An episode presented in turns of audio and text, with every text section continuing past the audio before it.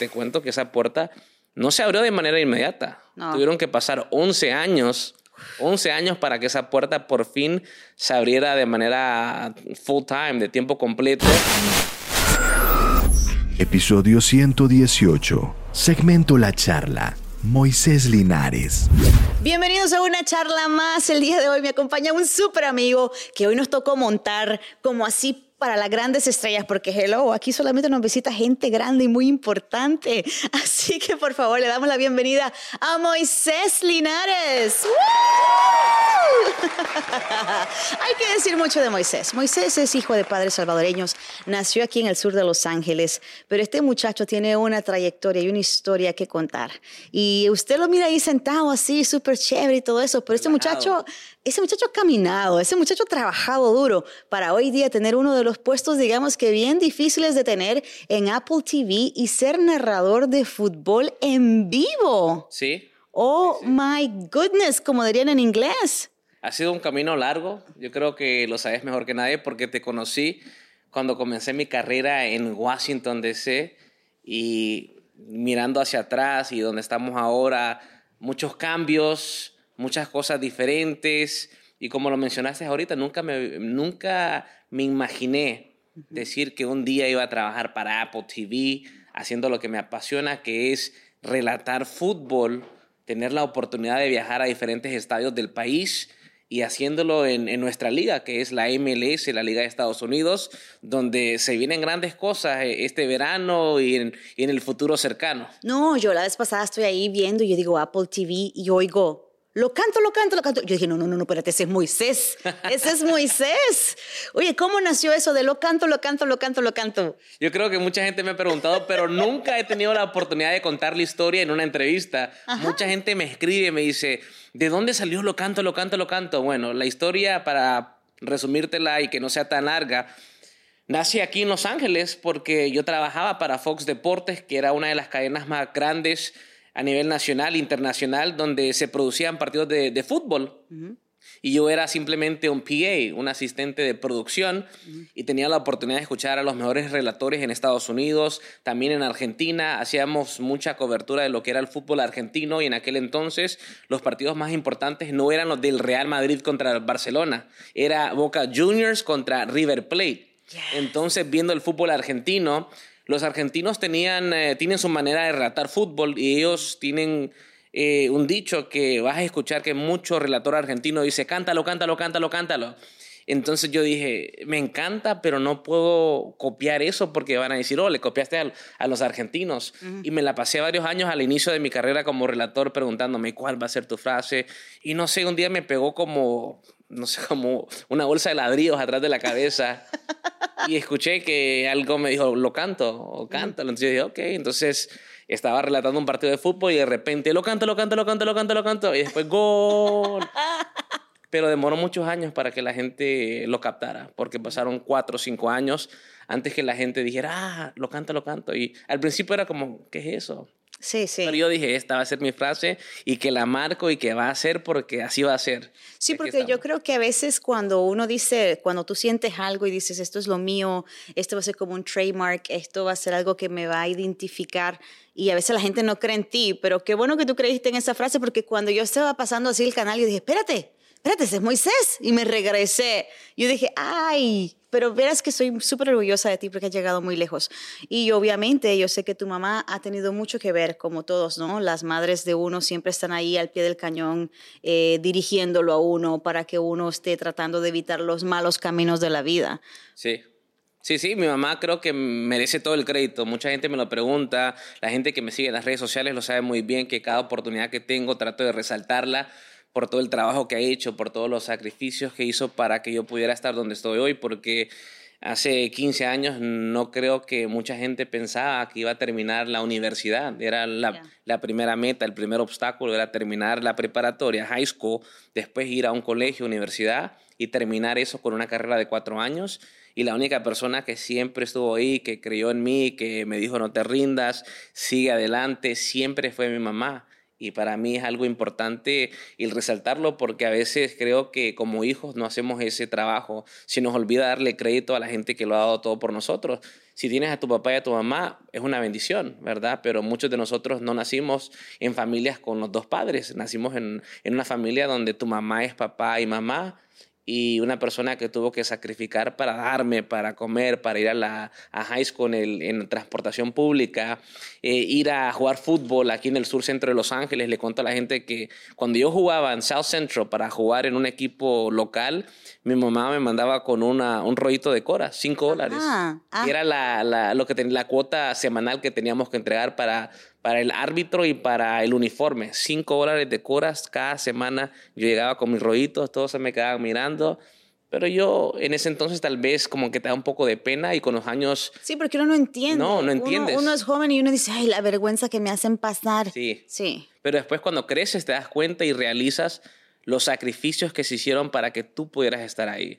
Eh, obviamente eso es un ejemplo perfecto. En el caso mío lo hemos hablado fuera de cámara, lo hemos hablado en diferentes estados de este país, que el sacrificio más grande que pudieron hacer nuestros padres fue dejar El Salvador durante una guerra para venir a Estados Unidos y pensar hacia el futuro, ¿verdad? De- hasta el punto que tal vez de manera limitada, pero siempre pensando, si mi hijo llega a Estados Unidos o si tengo un hijo y nace en Estados Unidos, tendrá una mejor oportunidad que si nace en El Salvador, porque en aquel entonces había una guerra, la cosa estaba muy difícil para muchos y como miles de personas, mi mamá y mi familia decidió emigrar a Estados Unidos para que mis hermanos y yo tuviéramos las oportunidades que, que tenemos ahora ahí. Claro, esa guerra fue sumamente difícil. O sea, yo tengo estragos porque yo era chiquitita cuando viví eso. Y, y yo soy, digamos que, hija de la guerra civil de El Salvador y no muchos lograron estar vivos. O sea, yo podría decir que me, me pongo mi camiseta y digo, yo sobreviví la guerra civil, porque sí, eh, fue un momento muy delicado.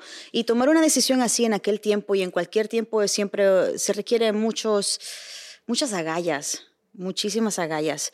Eh, Moisés, en toda tu trayectoria empezaste jugando soccer y es ahí donde te nació la pasión de, de narrar partidos o cómo llegaste a este punto, porque siempre te ha gustado el deporte. Sí, sí, sí. Bueno, si sos del sur centro de Los Ángeles, South Central LA, creciste jugando de todo. Fútbol americano, baloncesto, béisbol y fútbol es el amor principal, el primer amor.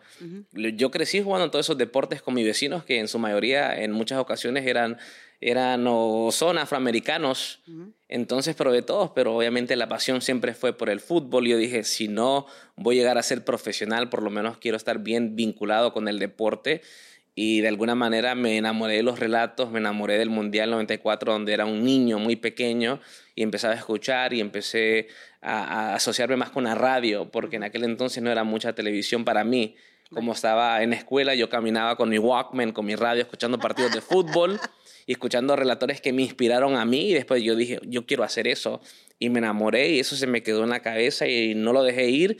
Tuve que ir por otro camino, que fue el camino de, de noticias, de televisión, que amo también, pero siempre con la meta de que ser relator es donde quiero ir, donde quiero estar, hasta que por fin se, se abrió esa puerta y te cuento que esa puerta no se abrió de manera inmediata. No. Tuvieron que pasar 11 años 11 años para que esa puerta por fin se abriera de manera full time, de tiempo completo, y no ser solamente un trabajo que hacía al lado, porque cuando yo trabajaba en Washington en noticias, trabajaba también para el DC United, para los Commanders de Washington como relator, pero era, era un, un, un trabajo part-time. Claro, porque uno tiene que fajarse. Ustedes lo miran a uno, que esto es la pasión de uno, porque uno hay que trabajar por pasión, por supuesto, pero también hay que comer. Entonces muchas veces uno tiene dos, tres, cuatro trabajos.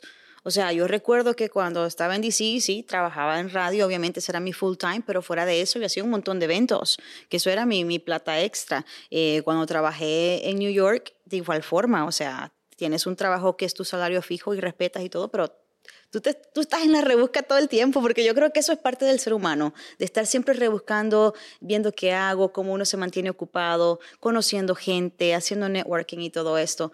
Pero sabes que yo siempre lo he dicho que tú te decías, tú tienes mucho, tú tienes mucho, paciencia, sigue ahí, sigue allí. Sí. Y me alegro mucho que has llegado muy lejos. Y quisiera saber yo, porque yo, yo sé que has viajado mucho, eh, diferentes países, diferentes estados para poder narrar. ¿Hay algún país o algún estado que te haya llamado la atención en todo esto, en, en toda tu carrera que has tenido que viajar para mundiales? Yo creo que el, en la MLS, este proyecto que acabamos de comenzar, la ciudad que me ha, me ha, llamado la atención más ha sido la ciudad de Nashville. Tennessee. Nunca me imaginé que era una ciudad tan, eh, no sé, cultural, obviamente cultura americana, eh, musical, porque hay mucha música country. No soy apasionado de la música country, pero al estar ahí, como que te enrolla y como que te vibe.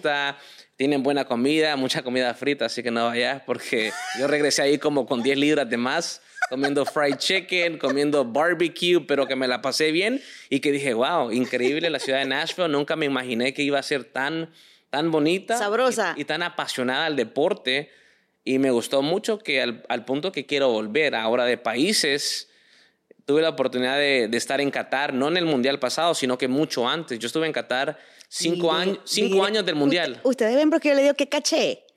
Ustedes entienden porque yo le digo que a este muchacho lo tenemos que recibir. O sea, hoy tuvimos que montar este set así de lo rápido porque él ya Te se va mañana. Te vi No. trabajando. No, me voy el viernes para Chicago. Tenemos que ir al, al- al nuevo partido, pero sí. Pero háblame de Qatar, ¿qué te Qatar, gustó? increíble. Fue una experiencia increíble porque tuve la oportunidad de ir dos veces antes del Mundial y ver cómo se estaban preparando y ver cómo estaban montando los estadios, ver cómo las cosas buenas y las cosas malas, porque había muchos reportes negativos y uno tiene que ser honesto, pero también miré el esfuerzo de cambiar esa imagen negativa que tenían y a mí me abrieron las puertas, eh, logré hacer muchas historias antes del Mundial, incluso carreras de camellos que nunca me imaginé que era Mi un madre. deporte. En el Medio Oriente sí, No, las no, carreras no, de camellos, camellos, sí. Y- pero si los camellos no corren tan rápido. Eso pensás vos. ¿En serio? Creo que llegan, alcanzan una velocidad de 50 millas por hora por ahí. No. Sí. Un camello. Sí, sí. Y incluso en el Medio Oriente lo que hacen es que los entrenan como atletas. No más. Entonces tienen un lugar, un rancho donde están los mejores camellos del mundo entrenando.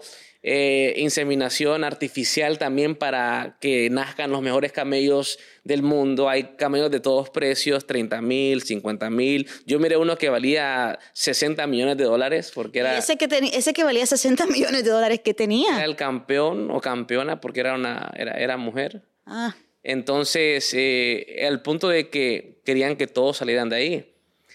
El, te digo así que el camello no podía agachar la, la cabeza. Alguien se subió a una escalera para darle comer para que no se lastimara ningún músculo en el oh cuello. my God. Oh my Yo dije, God. solo conozco a una persona que tratan así, reina en Los Ángeles, Ay, mira, no sé. Qué malo tú eres. que le han de comer la boca para que no se lastime. Yo quisiera, si mi espalda tiene 80 años, aquí todo el cruz se ríe, porque yo no tengo 80, pero la espalda, mi columna tiene 80 años. Oye, qué, qué cosas tan nítidas cuando uno puede viajar y, dis- y disfrutar de toda esta diversidad que hay afuera, ¿no? Sí. Y que tú dices, qué rico que uno pueda disfrutar de todo esto. Am, ¿Alguna otra cosa que hablemos de Qatar y de deportes? Por ejemplo, hablemos de Cristiano Ronaldo.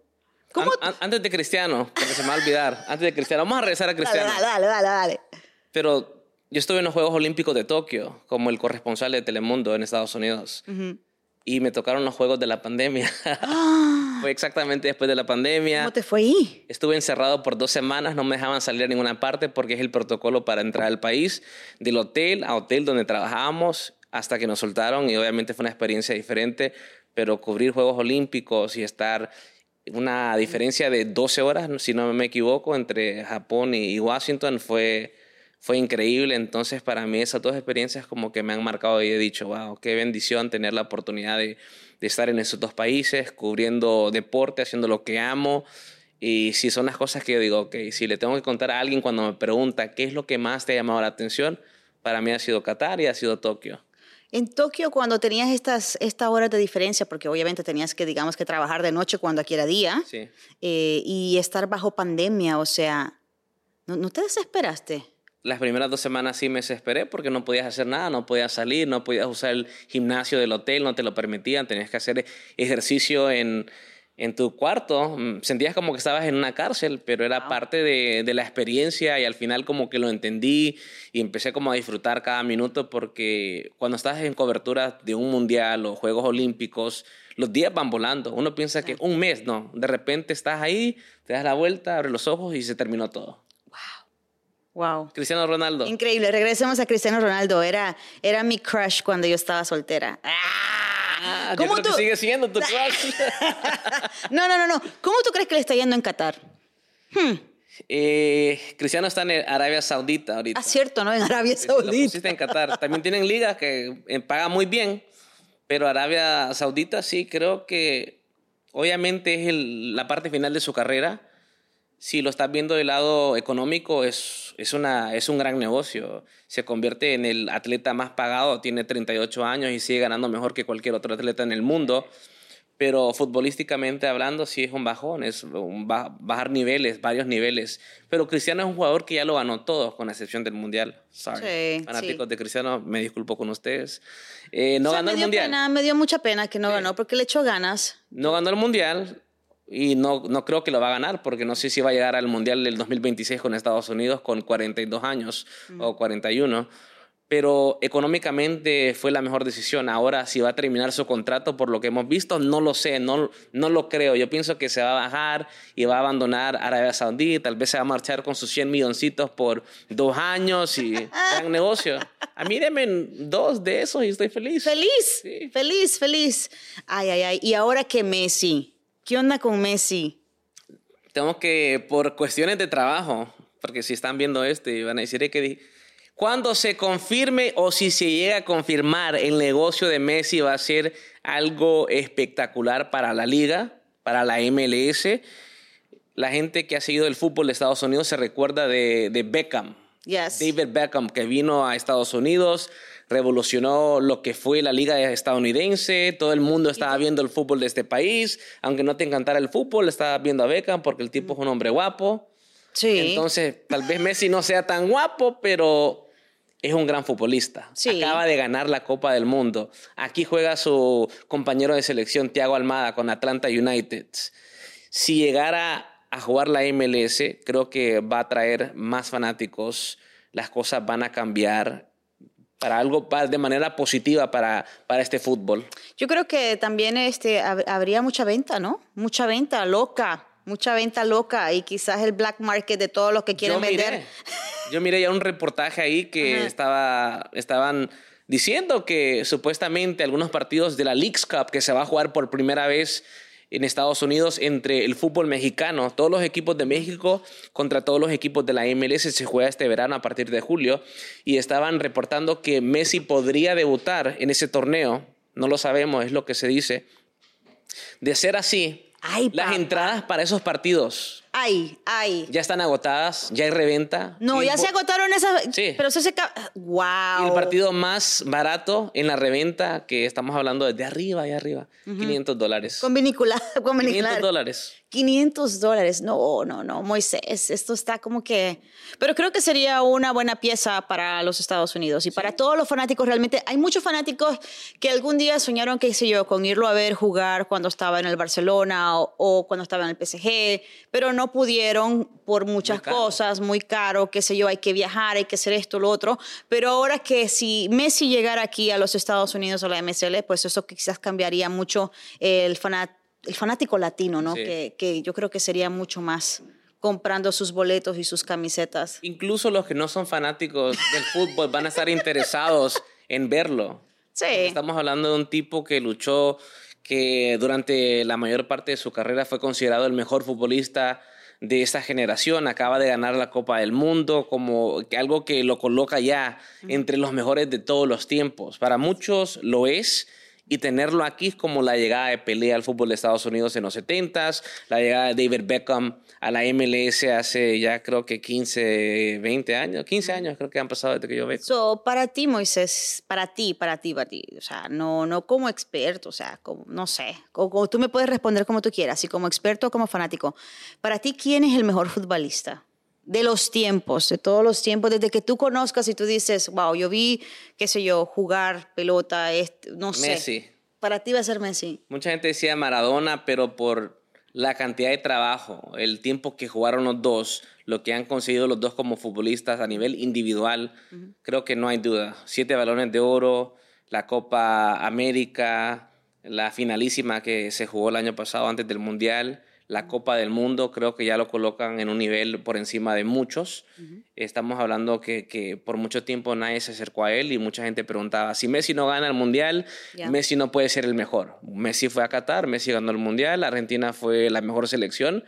tuvo su tropiezo al principio del, del, torneo, pero le dio vuelta a las cosas, terminó ganando el título. Creo que la conversación, el debate de quién es el mejor, bueno, terminó ahí. Ahora, hay un argumento de que Pelé ganó tres Copas del Mundo y es difícil decir que, oh, bueno, Pelé jugó en otros tiempos, Pelé es uno de los más grandes. Lo que yo digo como periodista deportivo es que tal vez tú no consideres que Messi sea el mejor de todos los tiempos, pero ahora Messi entra al debate. Claro a un debate donde no entran otros, como Cristiano Ronaldo. Sorry. Uh, ¿Y por qué me tira? Porque soy fanática de Cristiano. Sí, yo soy fanática de Cristiano. Pero bueno, ya eso es otra cosa, ¿no? Eh, wow, no, pero qué malo, qué duro. O sea, me lastimaste los sentimientos. no. Ya no te volveré a invitar así. Perdón, perdón. A todos los fanáticos de Cristiano, que hay muchos. No, no, no. Yo creo que también el tipo es bueno. O sea, el mérito al mérito. Tiene disciplina. O sea, tiene mucha disciplina, disciplina que yo no tengo ni siquiera para ir al gym, ni para comer como él come. O sea, él también tiene su disciplina, tiene lo suyo. El jugador que mucha gente que no conoce el fútbol, el futbolista, el, fanático del fútbol sí lo sabe. Un futbolista que, que está ahí, que podría alcanzarlo a los dos y superarlos. ¿Quién? Kylian Mbappé. ¿Tú crees que... Tú sabes que... Pero que, que, corra su carrera primero. Mira, e, Mbappé tiene que hacer fila. Sí. Mbappé tiene que hacer fila y tiene que respetar a sus mayores, porque a veces yo siento que Mbappé eh, se le sube un poquito el humo, el ego. Dice que no es fanática del fútbol. Pero es que yo, yo así lo siento, o sea, te voy a decir, él puede llegar muy lejos por su mamá. Oye, su mamá es tremenda. She's a savvy. Esa señora, esa señora sabe. Ahí si el muchacho llega más lejos de lo que está llegando en este momento, porque está llegando lejos, pues sería por su madre.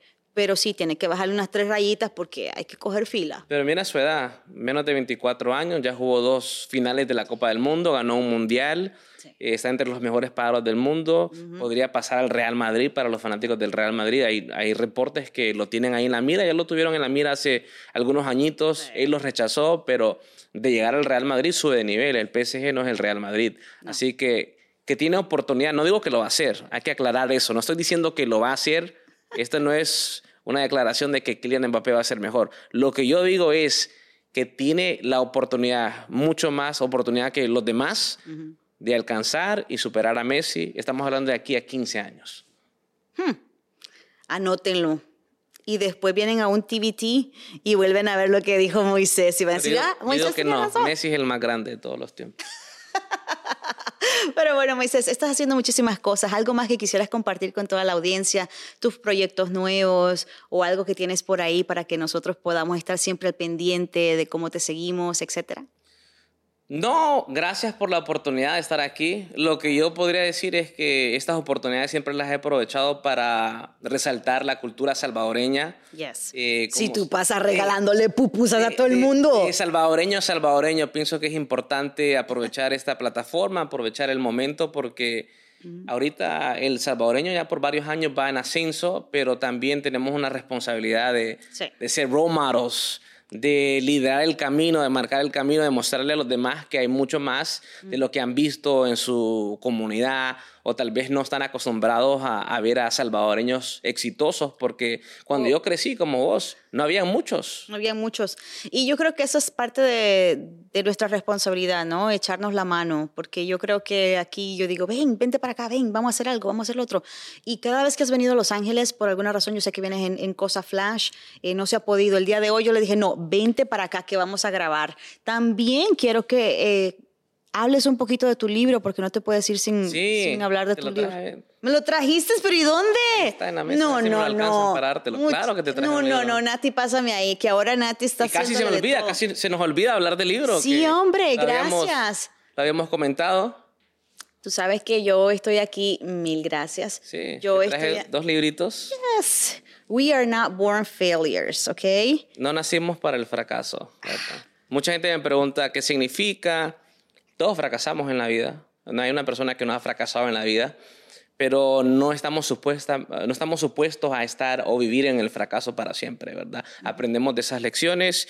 Eh, esta portada, obviamente, si la revisas muy bien, es el mapa de Los Ángeles. Todo esto de Los Ángeles En esta calle yo crecí de, niño. ¿Quién es ese muchachito? Este es mi sobrino, mi ah. sobrino Benji. Representándote a ti cuando eras chiquito. Exacto, tiene un Emmy, tiene el balón del fútbol, obviamente el pasado, el futuro y el 10, porque el 10 es el mejor de todos en la cancha. Y le quería la oportunidad de que él tuviera este momento de, recordarlo y, volver a, a, vivir eso en un futuro cercano y decir, oh, no, yo me recuerdo cuando se escribió ese libro. El libro habla de la travesía de mi familia del Salvador a Los Ángeles. que es prácticamente el viaje que hacen muchas personas indocumentadas para llegar al sueño americano. Se vienen desde El Salvador y pasan por lo que es Guatemala, México, cruzan la frontera ahí en Tijuana, en San Diego, Tijuana. Entonces yo lo que hice fue recolectar muchas de esas historias, hablar con mi mamá, hablar con mi, con mi abuela antes que muriera, de lo que se recordaban de, de esos momentos, lo que se recordaban de la guerra, por qué comenzó la guerra, eh, llegar hasta la gran matanza de 1932, que el salvadoreño se recuerda de eso y la gente que no lo sabe aprende de eso, y todo eso tuvo una influencia en la guerra civil, que fue la razón por la cual nuestras familias se vinieron para acá. Y mucha gente me pregunta, ¿por qué tu familia se vino de Estados Unidos para, para Estados, de El Salvador para Estados Unidos? Y yo les digo, por la guerra civil, pero ¿qué pasó? Lo traté de contar de mi manera, obviamente con datos y con, con hechos más que opinión. Y de ahí esto se convierte en lo que fue mi crecimiento en las calles de Los Ángeles. Moisés, ¿cómo conseguimos el libro? Fácil, lo pueden conseguir en Amazon. All right, aquí les vamos a dejar el link para que puedan este, buscarlo. Eh, We Are Not Born Failures. Eh, entonces, este es un libro que yo me lo voy a estar disfrutando mucho porque lo tengo que leer. Definitivamente, I'm very proud of you. Um, además, sé que estás nominado otra vez a un Emmy. Así que ya te, ya te, ganaste 16. Sí. ¿Tienes un, un cuartito para todos estos Emmy? No, están guardados en un closet. Pues tráemelos. Aquí necesitamos están en un closet. Necesitamos ponerlos por aquí. Sí, gracias a Dios por la, digamos, por la dicha de decir que he ganado 16 Emmys contando historias, relatando como presentador. El de este año es de, de relator, como relator del DC United para la temporada pasada. Si se viene y si se da, gracias a Dios y agradecido por esa oportunidad de de ser la voz de un equipo profesional y representar a, todos los salvadoreños, no solo a vos, sino que también lo que yo digo siempre, Reina, es, hay dos salvadoreños, el que nació allá, vos creciste acá, entonces es un poco diferente. Porque sí, pero nací allá. Sí, tenés una mezcla de las dos culturas. Yes. Yo nací acá, entonces para mí es, vos sos hija de la guerra, David, yo soy producto de la guerra. Entonces he tenido la oportunidad de crecer aquí, nacer aquí, y tengo esa responsabilidad de ahora representar a todos los salvadoreños que han nacido aquí, que necesitan una identidad y somos nosotros. Sí, claro. Sí, claro. Well, I'm very proud of you. Estoy muy orgullosa de ti. Mil gracias por haber pasado por acá. Muchos éxitos, que te ganes ese otro Emmy. Y de todo corazón, recuerden, eh, lo vamos a dejarle aquí el link para que puedan conseguir el libro We Are Not Born Failures. También se encuentra en español. Gracias, Moisés Linares. Un abrazo, mi niño. Si te gustó este episodio, déjanos un review, suscríbete, comenta y comparte. Esto es de todo podcast.